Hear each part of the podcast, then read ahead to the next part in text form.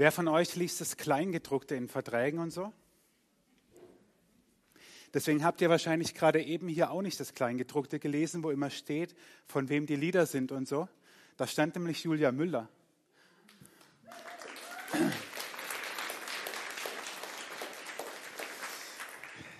Faszinierend, oder?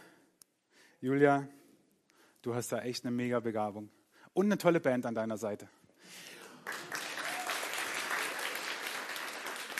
So, ich habe eine gute Nachricht. Wir werden sie nochmal hören, die Band. Die schlechte ist, ihr müsst erst noch die Predigt ertragen. Ähm, bevor ich aufs eigentliche Thema komme, möchte ich euch ein bisschen äh, so mein Herz ausschütten, beziehungsweise das Herz unseres ältesten Kreises, weil wir so ein paar Dinge am Donnerstag besprochen haben. Und ich will eines, eines voranstellen. Wir erleben seit einem Jahr etwas, was überhaupt nicht Gott gewollt ist, nämlich dass der Mensch separiert wird voneinander. Gott hat den Menschen erschaffen und hat gesagt, es ist nicht gut, dass der Mensch allein sei. Es ist nicht gut. Und wir leben, erleben, egal ob das jetzt richtig oder, oder also verhältnismäßig ist oder nicht, darum geht es mir nicht. Aber wir erleben seit über einem Jahr, dass wir in vielen Momenten unseres Alltags, unseres Lebens von anderen getrennt sind und keine Gemeinschaft mehr haben. Manch einer sagt, was, nur eineinhalb Meter Abstand, ich hätte gern fünf. Und manch einer sagt, boah, nur zwei Haushalte ist es jetzt muss oder kann ich auch alleine bleiben?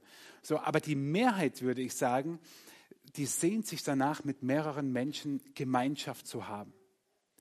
Und wir haben am Donnerstag gesprochen und uns liegt es sehr auf dem Herzen, auch in den nächsten Wochen und Monaten genau hinzuschauen, wie wir mehr Gemeinschaft ermöglichen können. Und dazu werden wir alle Vorschriften einhalten, aber sie biegen, bis es geht nicht mehr, bis zum geht nicht mehr. Dass wir alles möglich machen, um Gemeinschaft möglich zu machen. Denn, jetzt sagst du vielleicht, ich kann auch im Fußballverein Gemeinschaft haben, kann ich auch haben. Ich spiele bei den alten Herren, rechter Torpfosten und es macht einfach Spaß. Aber es gibt in der christlichen Gemeinschaft einen elementaren Unterschied zu jeder anderen Gemeinschaft.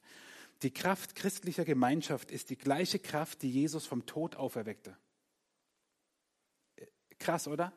Die Kraft, die in christlicher Gemeinschaft gegenwärtig ist, man nennt sie auch Heiliger Geist, ist die gleiche Kraft, die Jesus von den Toten auferweckt hat. Und das findest du nirgendwo anders. Nirgendwo. Und deswegen wollen wir versuchen und, und sind am Überlegen, wie können wir Gemeinschaft möglich machen, noch möglicher. Aber immer mit allen Vorgaben. Ich weiß, wir streamen ja auch ins Internet, ihr könnt aufhören, irgendwelche E-Mails zu schreiben. Wir halten alles ein, was man einhalten muss. Aber wir, wir wollen da hinkommen.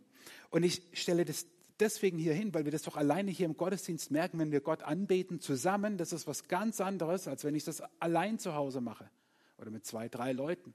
Alleine zu hören. Ich finde es immer, ich finde es immer genial, euch, euch singen zu hören, weil es meinen Gesang übertönt und weil es einfach so schön ist, Teil dieser Gemeinschaft zu sein. Und ich sage das auch deswegen, weil unser Alltag ja jetzt wieder losbrummt, deswegen ja auch die Predigtreihe Fit für den Alltag und weil es einige Dinge in den nächsten Wochen gibt in der Gemeinde, wo ich sage, das sollen nicht nur Veranstaltungen sein, sondern kommt und erlebt Gemeinschaft.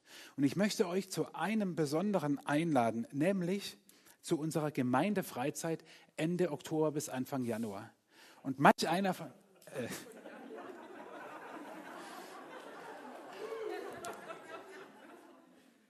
Habt ihr nicht so viele Urlaubstage oder was? Also, äh, ich wollte nur testen, ob ihr noch wach seid. Natürlich, 29. Oktober bis 1. November. Und manch einer fragt sich vielleicht, sagen wir, sind die bekloppt, jetzt auf Gemeindefreizeit zu gehen? Ist ein bisschen kurzfristig, oder? Sag ich, ja, stimmt alles. Denn ich sage euch eines, diese Gemeindefreizeit, die war seit ungefähr eineinhalb Jahren, ich weiß es nicht mehr genau geplant, also wirklich langfristig haben wir das Haus Saron in, im Schwarzwald gebucht und haben dann so vor einem Jahr, wo wir so mitten in den Lockdowns und so waren, gemerkt, so, Gemeindefreizeit, wie soll das funktionieren? Ja, ist schwierig. Mach mal nicht. Das ist ja schön, dass wir das so für uns beschlossen haben. Aber dummerweise haben wir wirklich einfach vergessen, dem Haus eine Rückmeldung zu geben. Bis ich dann das Haus meldete während meines Urlaubs bei, bei Beate äh, im, im Pfarramt. Ähm, ja, Sie kommen ja bald zur Freizeit und so, wir besprechen noch ein paar Dinge. Oh, wir kommen zur Freizeit. Das wäre jetzt noch nicht das Problem. Das Problem ist eher das, dass wir Stornogebühren haben von einem Kleinwagen. So, ne? äh, also in der, in der Summe. Und wir kommen aus der Nummer auch nicht raus. Ich sage euch ehrlich, wie es ist. Und dann haben wir gesagt, gut, wir können jetzt entweder einfach Geld verbrennen, das können wir machen, oder wir machen jetzt eine Gemeindefreizeit. Und dann haben wir uns entschieden, wir machen eine Gemeindefreizeit. Es gäbe, glaube ich, keinen besseren Moment als jetzt. Es gibt dort drei, äh, ähm, nicht 3G, Corona-Regeln und alles, gibt es alles dort, keine, keine, Frage, also keine Sorge. Es gibt ein paar Auflagen und so weiter und wir halten das auch alles ein. Aber gäbe es einen besseren Moment als jetzt, Gemeinschaft zu pflegen? Die sind bekloppt. Ja, das sind wir. Und wir werden auch einige Ausfallgebühren nach wie vor haben, je leerer das Haus bleibt. Also je mehr von euch mitkommen, desto weniger Geld müssen wir verbrennen. Und das Beste ist, ihr kommt auf Spendenbasis mit. Es gibt keine Beträge, keine fixen, sondern ihr kommt mit und bezahlt so viel, wie ihr sagt, das lässt mein Geldbeutel zu. Und wenn dein Geldbeutel sagt, boah, mehr als 50 Euro ist für die fünfköpfige Familie für ein ganzes Wochenende mit Vollpension nicht drin, dann sage ich, welcome. Super, dass du dabei bist, denn darum geht es, dass ihr mitkommt. Und wenn dein Geldbeutel sagt, 1000 oder 2000, einmal mal 3000 Euro für mich alleine, dann ist es super. Wir wollen diese Gemeinschaft unbedingt haben. Es ist die Möglichkeit, Kontakte zu vertiefen, Kontakte neu zu knüpfen, Beziehungen zu pflegen, den Wert christlicher Gemeinschaft neu wertzuschätzen. Und wir werden natürlich ein megamäßiges Programm auf die Beine stellen innerhalb von vier Wochen. Wir werden begnadete Referenten von außen gewinnen, die für nichts kommen. Und vielleicht sagt Gott, lasst den ganzen Schrott, habt einfach Gemeinschaft und wie es in der Bibel heißt, ein jeder habe etwas. Wir werden kein fixes Programm haben, wie wir es vielleicht von anderen Gemeindefreizeiten kennen. Es gibt Programm, aber es gibt keine Referenten. Und vielleicht sagt Gott auch, komm, lass doch mal das ganze Große drumherum. Habt Gemeinschaft. Genießt die Zeit. Und wenn du dieses Jahr noch keinen Urlaub gemacht hast, weil es finanziell einfach viel zu eng war, dann komm mit und spend halt dein Euro. Also, ich, ich, hoffe, ich hoffe, dass darin ganz viel Segen drin liegt und ich würde mich wirklich freuen, wenn wir, wenn wir Full House dort sind und ganz viele mitkommen. Ähm, ihr könnt euch auf der Homepage unter wutachblick.de slash Gemeindefreizeit schon anmelden quasi seit gestern Abend ist es fertig geworden. Könnt ihr euch anmelden? Wir haben leider noch nichts irgendwie so gedruckt zum Mitgeben oder so, aber in der App ähm, werde ich heute noch im Laufe des Tages was posten.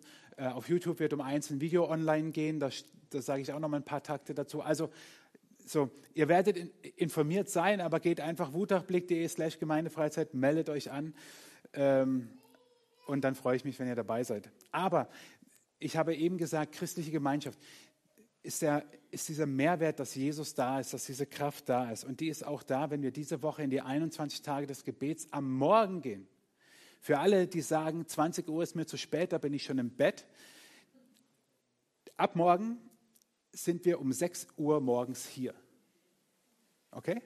Von 6 Uhr bis circa 7 Uhr, nicht länger, wenn ihr arbeiten müsst oder Termine habt und so weiter, dass ihr das wisst. Vielleicht geht es auch ein Tick kürzer, aber nicht länger als 7 Uhr.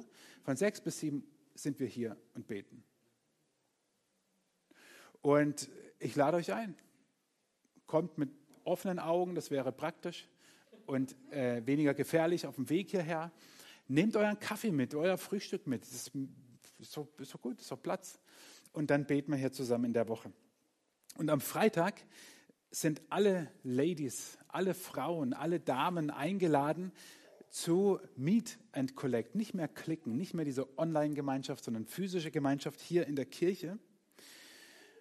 Und die Anna Maria Bamberger wird zu dem Thema sprechen, ermutigt leben, mutig leben. Also ich meine, was brauchen wir mehr als das in dieser Zeit? Und ich lade euch ein, liebe Frauen, wenn ihr euch noch nicht angemeldet habt, dass ihr das tut.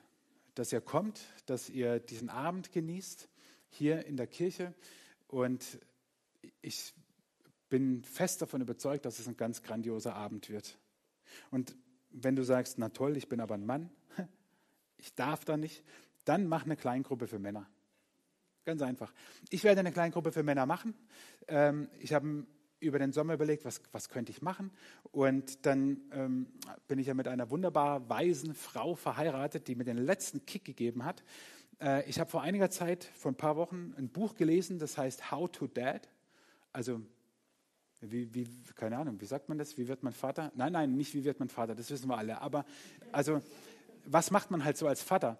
Und es ist ein Buch von einem amerikanischen Pastor, der Kinder hat und einfach Weisheiten von sich gibt. Und die sind manchmal herausfordernd und manchmal sind sie einfach ähm, richtig gut. Und ich werde eine Kleingruppe anbieten, wo wir dieses Buch zusammen lesen. Und wahrscheinlich nicht das Ganze, das schaffen wir gar nicht im, im, Semester. Und uns dann treffen und austauschen und über unsere Kinder reden und über unsere Kinder herziehen und über, über unsere Kinder lästern. Nein, natürlich nicht. Wir werden darüber reden, was es heißt, Papa zu sein, mit welchen Nöten man zu kämpfen hat, mit welchen Herausforderungen man zu kämpfen hat, wo man selber sich oft nicht gut genug ist, wo man jeden Tag denkt, ich bin eigentlich ein schlechter Papa. Und wir treffen uns und sehen, das sind lauter schlechte Papas. Und wenn es lauter schlechte Papas sind, dann könnte es vielleicht daran liegen, dass es gar keine schlechten Papas sind. Wir werden uns einfach darüber austauschen. Und du siehst schon, easy going, keep it simple. Welche Kleingruppe machst du? für meine musst du, also musst du Vater sein und lesen können. Das ist nicht, nicht so schwierig. Ähm, du kannst eine Kleingruppe anbieten, ohne das Rad neu erfinden zu müssen.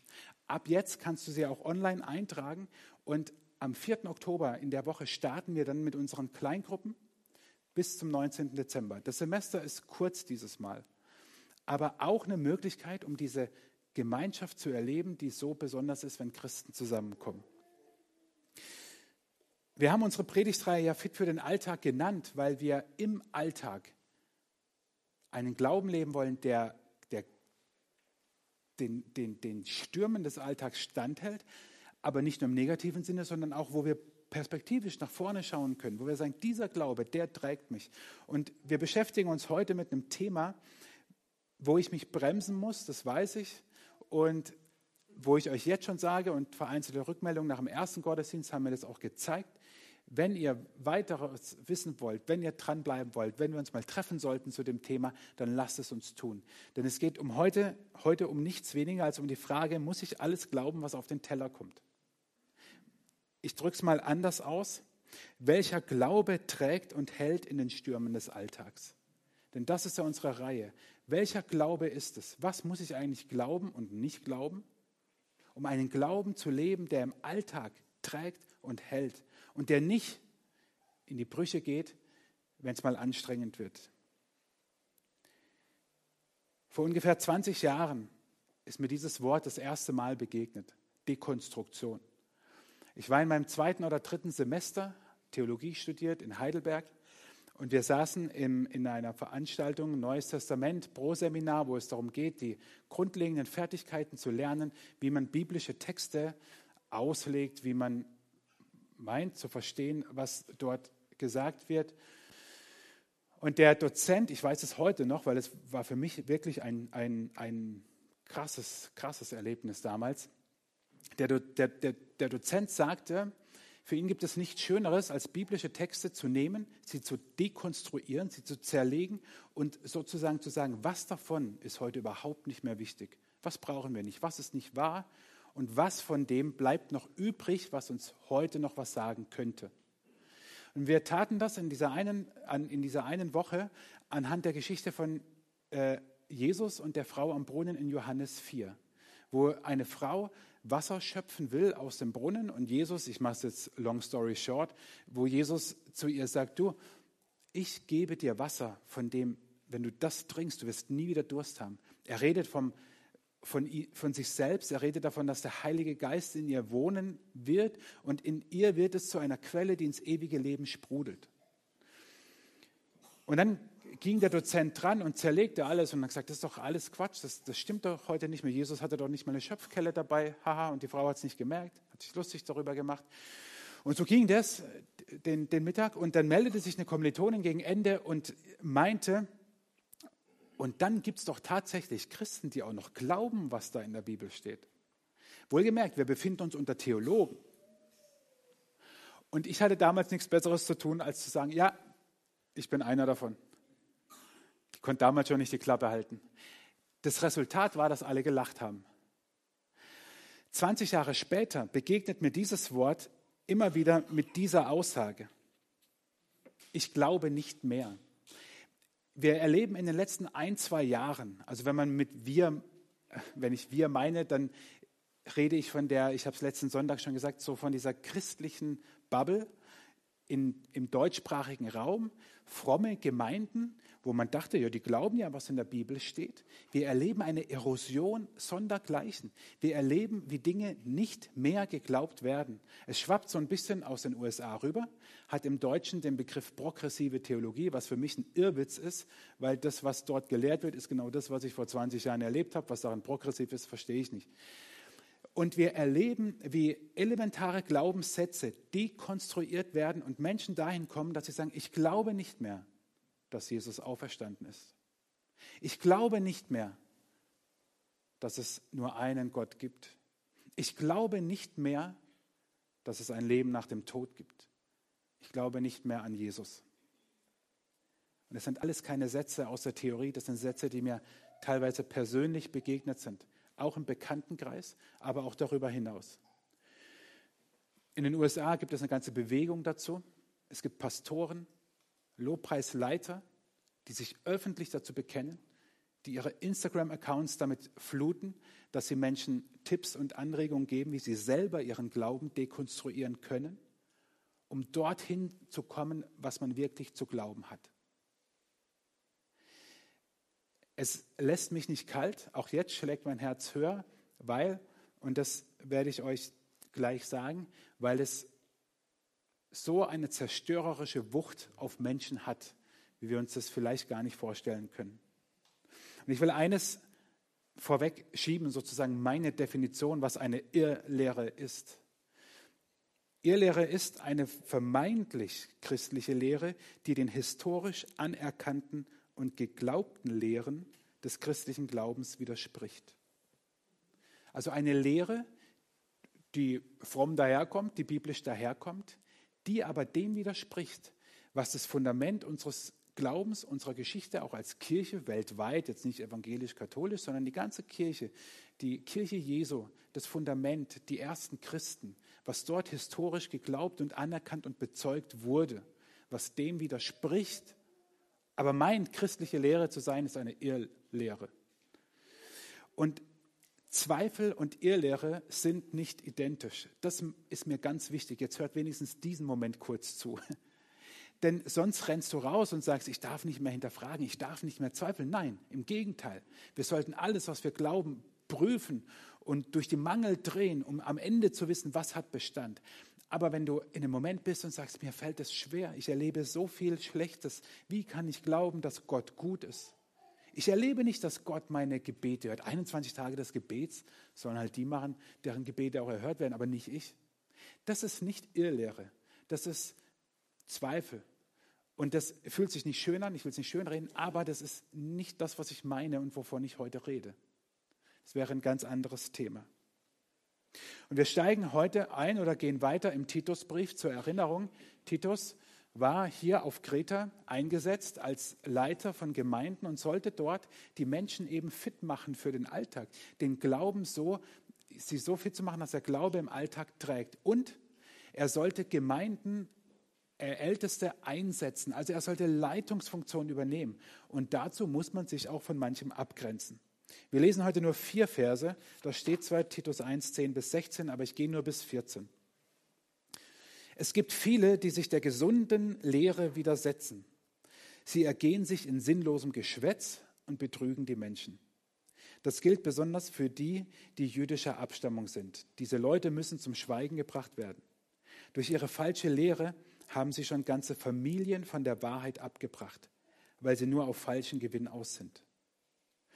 Einer aus ihren eigenen Reihen, ein Prophet aus Kreta, hat über sie gesagt, die Kreter sind alle Lügner, sie sind blutgierige Bestien und faule Vielfraße. Das stimmt.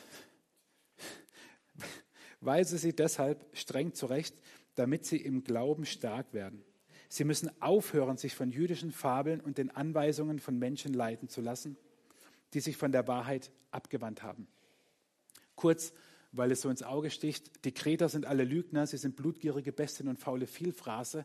Das ist ein Zitat, deswegen auch in Anführungszeichen, was Epimenides ungefähr im 6. Jahrhundert vor Christus, das war so ein durchgeknalltes Brain, der auch so griechischer Mytho äh, Priester eines griechischen Mythos war und abgefahrene Gedichte geschrieben hat. Und das ist gar nicht wirklich überliefert, aber zitiert.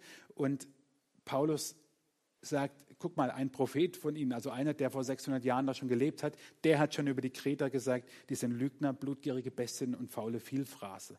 Ja, so wie man sagt, die Schwaben sind so, die Badener, die Deutschen, die keine Ahnung was. So. Das ist nicht, nicht von Paulus. Was ich mit euch in der Kürze der Zeit heute machen will, ist, euch auf den Zahn zu fühlen. Ich will das Problem anschauen. Ich will heutige Irrlehren kurz charakterisieren ich will fragen, was wir tun können und was am Ende wirklich zählt.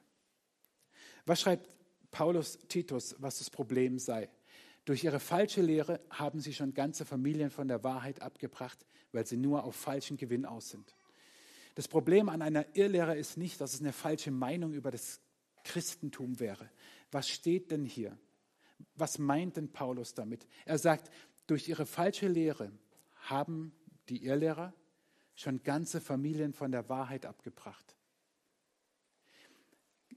Christlich ist Wahrheit immer eine Person, nämlich Jesus. Und jetzt stelle ich mir das praktisch vor, das sind Menschen, die glauben an Jesus. Sie glauben, dass er der ist, der, halt, der ihnen Halt gibt, der ihr Fundament ist, der Orientierung ihnen gibt. Würden sie heute leben, würden sie in der Bibel lesen, würden in den Gottesdienst gehen, würden sich christliche Podcasts, Bücher und YouTube-Videos anschauen. Sie wären einfach dran an Jesus. Sie würden ihm nachfolgen. Und was machen jetzt diese Irrlehrer? Sie haben schon ganze Familien von Jesus abgebracht. Das ist doch das ist doch zerstörerisch, das ist doch eine Wucht, die das Leben trifft, wenn du plötzlich deinen Glauben verlierst. Nicht, weil du zweifelst, nicht, weil dir Dinge passieren, die, die wirklich hart sind, die schlimm sind, sondern weil es, es wäre mir fast ein Wort rausgerutscht, weil es Irrlehrer gibt, die bewusst lehren, mit, vollstem, mit vollster Überzeugung, Lehren verbreiten, die dich vom Glauben an Jesus abbringen. Und warum? Weil sie auf falschen Gewinn aus sind. Da denken wir schnell an Geld, so falscher Gewinn ist Geld. Ich sage dir heute, ich glaube, die Irrlehrer unserer heutigen Zeit, die sind nicht auf Geld aus. Die, die ich kenne, das sind Theologen. Ich meine, davon wirst du nicht reich. Also du kannst, kannst gut leben. Keine Sorge, wir sind ja eh alle privilegiert. Du kannst gut leben, aber du wirst nicht reich. Der falsche Gewinn ist, dass sie meinen, sie würden Menschen auf, dorthin führen, wie man wirklich glaubt und merken nicht, dass diese Irrlehren zerstörerisch sind. Mir ist keine einzige Gemeinde heute bekannt in Deutschland und darüber hinaus, die durch eine Irrlehre aufgeblüht ist, die gewachsen ist, wo Menschen gesagt haben, jetzt endlich habe ich meinen Glauben gefunden, der trägt und, und, und hält. Ich kenne Menschen, die wieder zurückgefunden haben, weil sie gesagt haben, das war das Schlimmste, was ich jemals gemacht habe. Die Irrlehren, die mir heute begegnen, und ich will bewusst niemanden persönlich nennen, weil es mir nicht darum geht. Nur Jesus sagt, an den Früchten werdet ihr sie erkennen. Und die Frucht von ihr Lehrern und ihr Lehren in Deutschland momentan ist Spaltung von Gemeinden, Spaltung von Gemeindewerken, Verunsicherung von Christen und ganz sicher kein Gemeindewachstum. Ganz sicher nicht. Das Schlimme ist, dass diese Irrlehrer auch noch in den Gemeinden wildern. Letzt schrieb jemand, ich beschäftige mich sehr viel damit, jemand, wenn sie wenigstens ihre eigenen Gemeinden gründen würden, aber nicht mal das kriegen sie hin.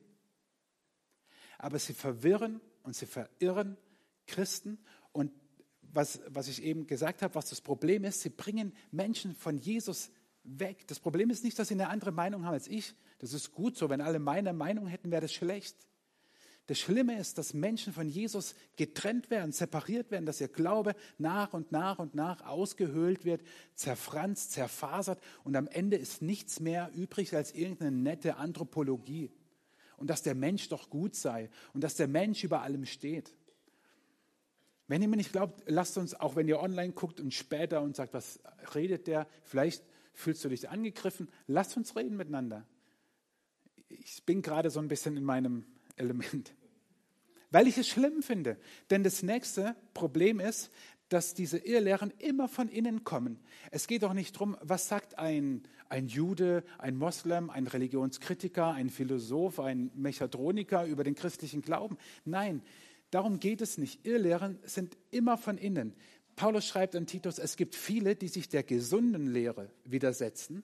Sie ergehen sich in sinnlosem Geschwätz und betrügen die Menschen. Das gilt besonders für die, die jüdischer Abstammung sind. Also er sagt, dass es von denen ist, die, die ja aus, unserem, aus unserer Kultur kommen, die, die, die, die ja eigentlich wüssten, um was es geht.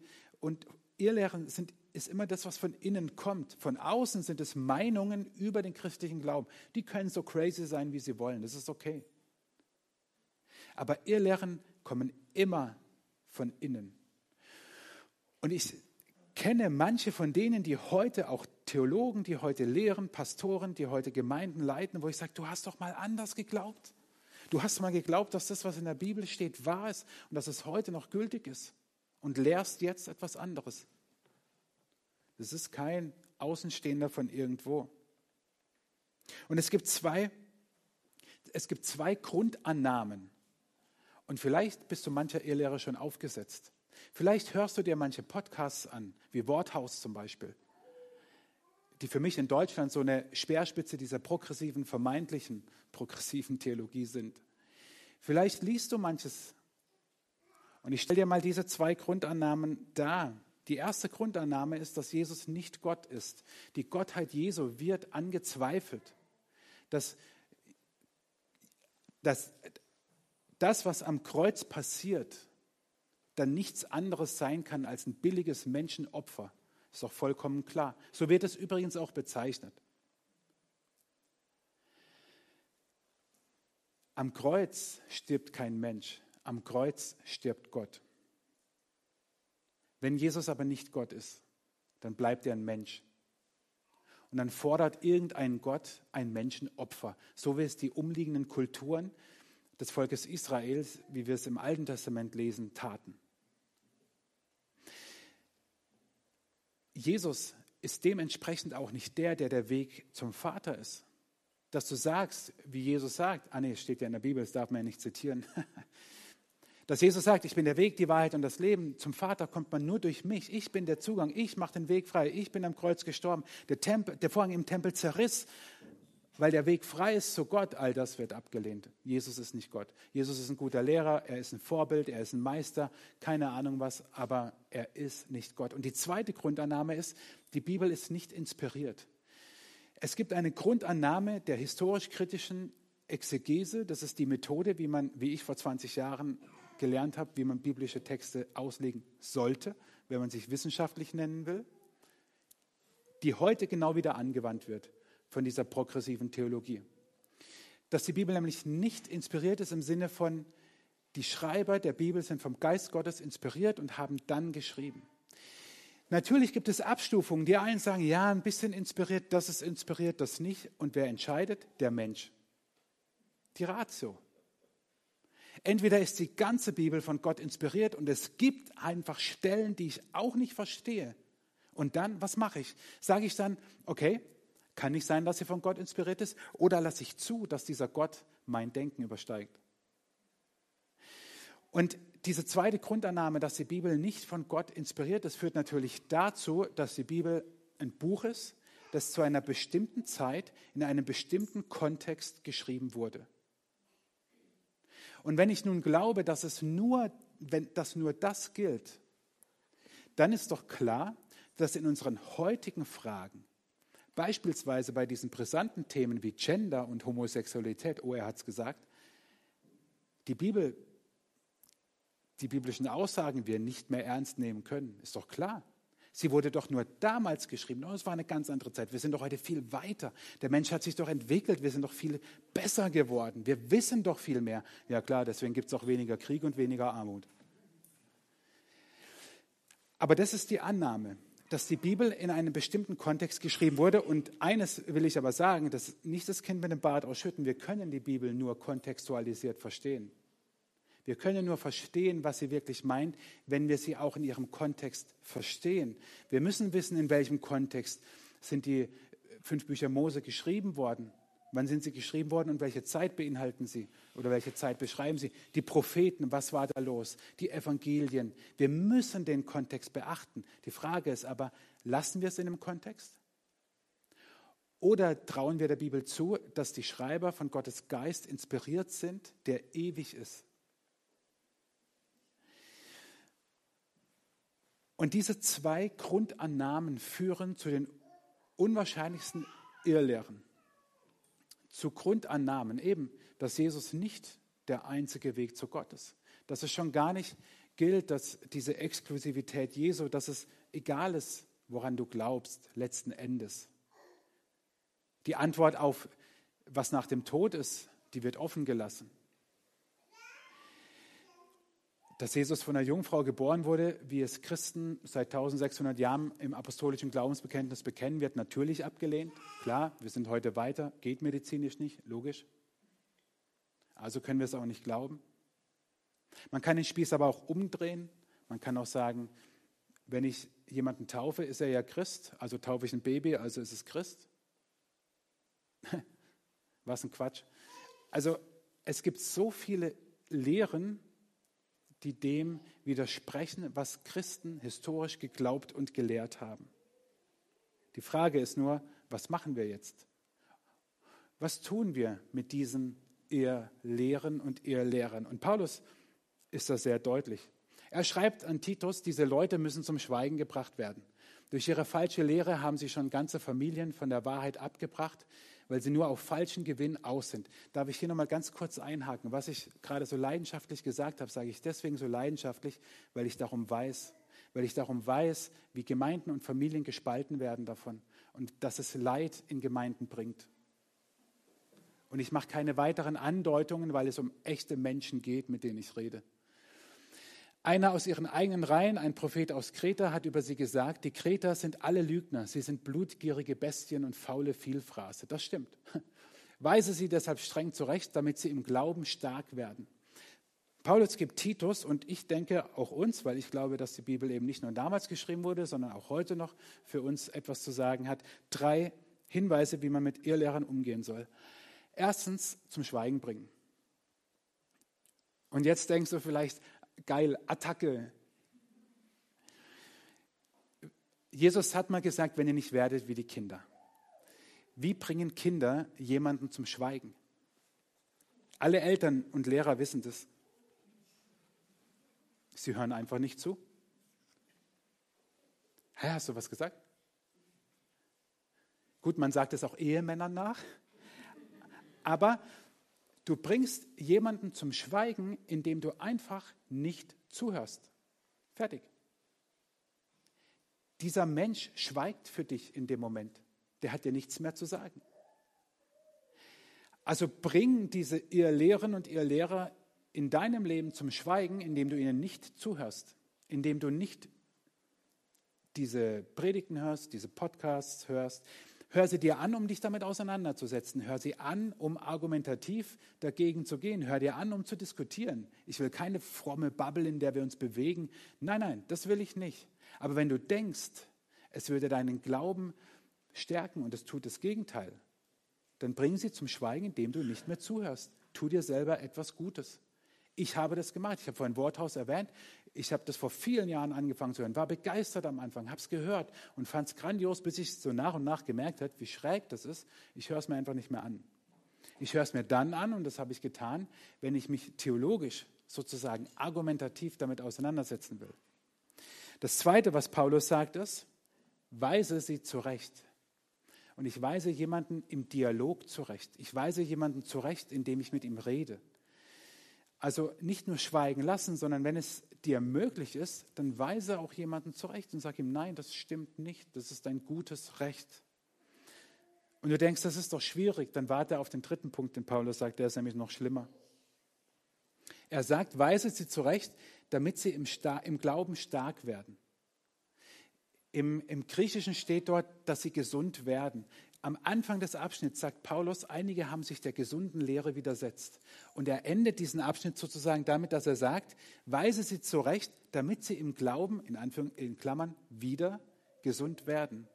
Deine Zurechtweisung hat also ein, ein Ziel. dass die Person selber wieder zurückfindet zu Jesus. Und das ist doch die Challenge.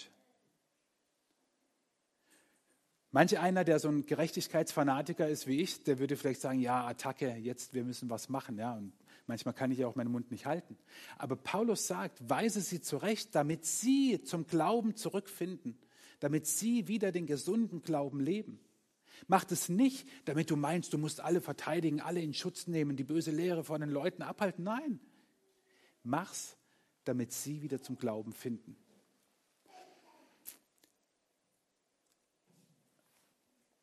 Und am Ende bleibt die Frage, was zählt. Und damit will ich auch diese Predigt enden und zumindest einen Doppelpunkt hinter das alles setzen. Was zählt am Ende? Was macht unseren Glauben aus? In Anführungszeichen, was muss ich denn glauben? Und was hilft mir zu erkennen, ob etwas Irrlehre ist, biblische Lehre ist oder nicht? Das müsste ja dann etwas sein, was dem entspricht oder widerspricht. Und Paulus sagt, ja, ich habe da was für euch. 1. Korinther 15 schreibt Paulus das wahrscheinlich älteste christliche, urchristliche Bekenntnis, das wir haben, weil er sagt, er gibt nur weiter, was ihm selbst überliefert wurde. Und wir bewegen uns nur wenige Jahre nach der Kreuzigung und Auferstehung. Und er schreibt, ich habe euch, an, also im Brief an die Korinther ist es nicht mehr ähm, Titus, ich habe euch das weitergegeben, was am wichtigsten ist und was auch mir selbst überliefert wurde. Dass Christus für unsere Sünden starb, genau wie es in der Schrift steht. Er wurde begraben und ist am dritten Tag von den Toten auferstanden, wie es in der Schrift steht. Er wurde von Petrus gesehen und dann von den zwölf Aposteln. Es sind genau vier Dinge. Jesus ist für unsere Sünden gestorben, er ist begraben, er ist auferstanden und er ist gesehen. Hättest du das gedacht? Vielleicht bist du innerlich das Glaubensbekenntnis durchgegangen und hast gedacht, was muss ich jetzt glauben? Das. Paulus sagt, das ist das Wichtigste, dass Jesus für unsere Sünden gestorben ist. Und damit hast du schon ganz viel identifiziert. Und ihr Lieben, das ist doch so ein Geschenk, dass Jesus für mich gestorben ist. Wo wäre ich, wenn, wenn, wenn er das nicht getan hätte? Wenn er mir nicht die göttliche Realität eröffnet hätte, die Beziehung zu Gott, wo wäre ich? Wo wärst du? Das Zweite, er wurde begraben. Man begräbt im normalsten Fall nur Tote. Und Jesus war nicht scheintot, wie es manche behaupteten, wie es ja schon in den Evangelien auch angedeutet wird, dass das seine äh, Gegner dann behaupten. Nein, Jesus war tot, er wurde begraben, es war vorbei. Und dann ist er auferstanden. Er hat den Tod besiegt und wurde gesehen, das vierte. Er ist also nicht nur in den Köpfen auferstanden. Elvis lebt auch noch in den Köpfen vieler heute. Steve Jobs lebt immer noch in den Köpfen vieler Apple-Jünger. Ist so. Aber Jesus wurde gesehen. Er ist leibhaftig auferstanden. Er ist mit seinem Körper in ein neues Leben gekommen und wurde so gesehen. Er ist nicht einfach nur eine Idee, dass, dass der Frühling nach dem Winter kommt und bla bla bla. Jesus ist leibhaftig auferstanden. Und darin gründet sich unser Glaube. Und meine Frage ist, glaubst du das? Wäre es vielleicht nicht eine gute Möglichkeit, heute zu sagen, darin will ich mich gründen, darin will ich meinen Glauben gründen. Ich will meinen Glauben einzig und allein darin gründen, dass Jesus für mich gestorben ist, dass er begraben ist, dass er auferstanden ist und gesehen wurde weil er lebt, weil er heute noch lebt. Darin gründe ich meinen Glauben, in nichts anderem, nicht in meinen Taten, nicht in meinem Wissen, nicht in meiner Theologie, in nichts anderem. Ich gründe meinen Glauben darin. Wäre das nicht gut, um durchzustarten und neu zu starten für den Alltag? Und zu sagen, nur du, Jesus, danke, dass du für mich gestorben bist, begraben, auferstanden und dass du lebst.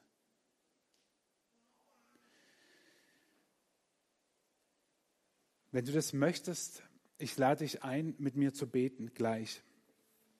Aber äh, vorab nochmal die Erinnerung an unsere Seite, die diese Predigt begleitet, wutachblick.de slash Alltag.